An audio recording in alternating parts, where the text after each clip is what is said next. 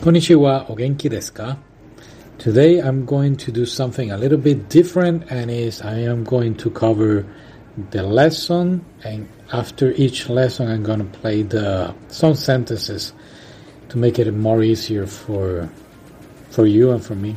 I'm going to be covering today classroom 2 and lesson 1 we got yobu that is to call or to invoke invoke to to you know that is the particle that we use like to divide two things like we say and a pencil and a pen. So enpitsu to pen.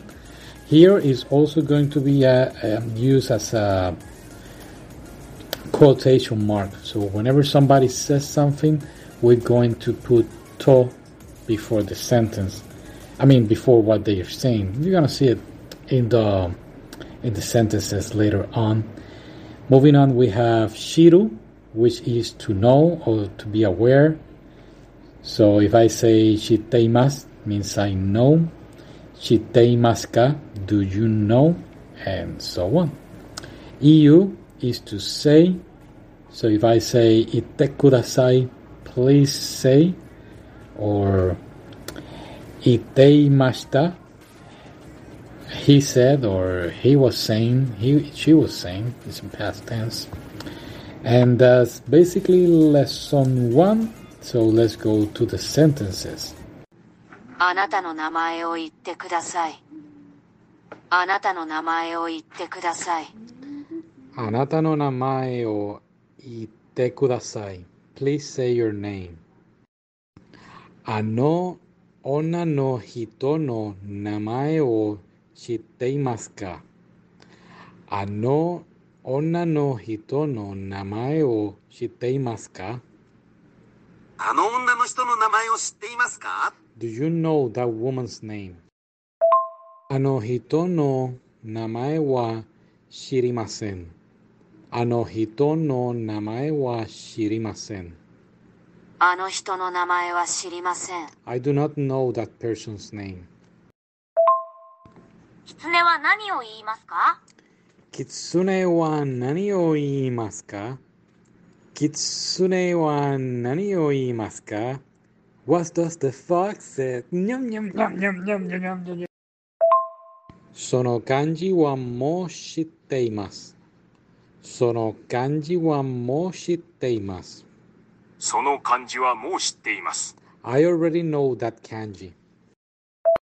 Okay, so lesson two, you have kurasu, which is class. Kyoshitsu is classroom or classrooms. Um, miseru is to show or to display.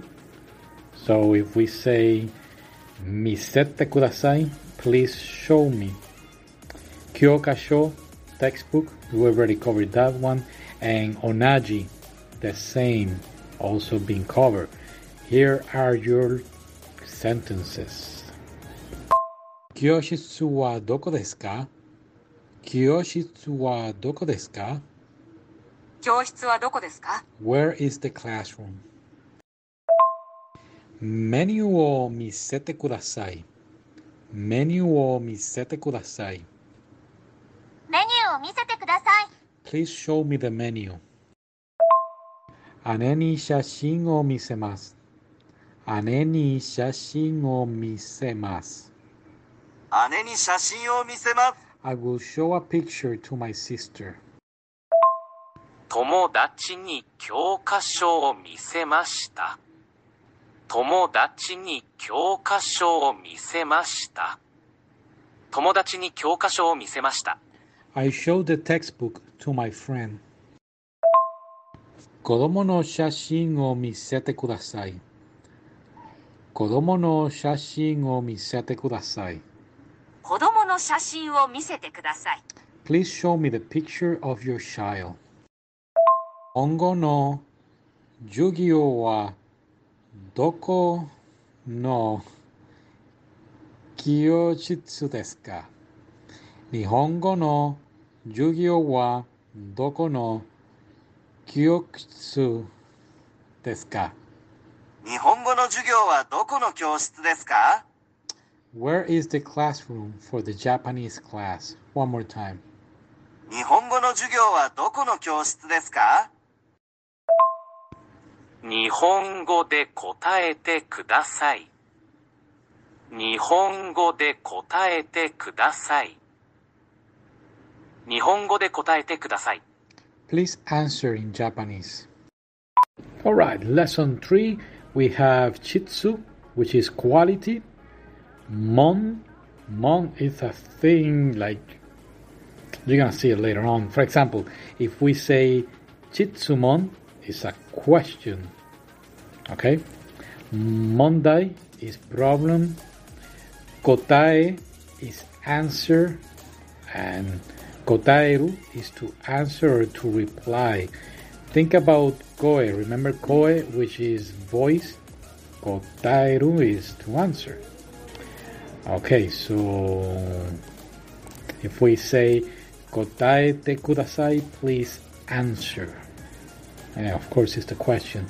All right, so here are the sentences. Ready? Okay. Mondai arimasen. Mondai arimasen. There is no problem. もう質問に答えましたか？もう質問に答えましたか？もう質問に答えましたか？Did you answer? Did you already answer the question? 問題を読んでください。問題を読んでください。問題を読んでください。Please read the question. All right, moving on. Lesson 4 Jogi is ruler. Motsu is to have or to hold. Remember, uh, Moshi is to carry, so this is like part of it. That's the way I remember it, okay? Um, so if I say motte maska, do you have it? Kondo is this time. Moishido, one more time or once again. Oshieru is to teach or to tell. Kantan, easy or simple. So if we say uh, kantan desu ka, is it simple? Is it easy? All right, ready? この定規はとても長いです。 この定規はとても長いです。この定規はとても長いです。 This ruler is very long. この問題は簡単ですかこの問題は簡単ですかこの問題は簡単ですか Is this question easy? Or is this question um, simple? この問題はとても簡単です。この問題はとても簡単です。この問題はとても簡単です。This question is very easy. 今度のテストは簡単でした。今度のテストは簡単でした。今度のテストは簡単でした。The test was easy this time. Ichido ite kudasai.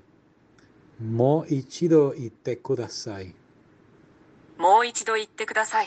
Please say that one more time.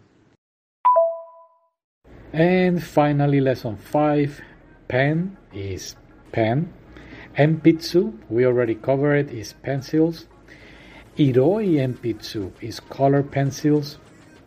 Hon, we know that hon is book, but here is for counting marker for long objects, for example, the ruler. So for one, it will be ippon. For two, will be nippon. For three, sambon, and four, jonhon. So it changes, it varies depending the number. Jogi o kaimashita. 授業を3本買いました。定規を3本買いました。I bought three rulers. ピッツで手紙を書きます。この鉛筆で手紙を書きます。この鉛筆で手紙を書きます。I will write a letter with this pencil. Alright, so that, those are the words. That's classroom two. And I'll probably see you next week with the whole sentences. Okay? Bye. Sayonara.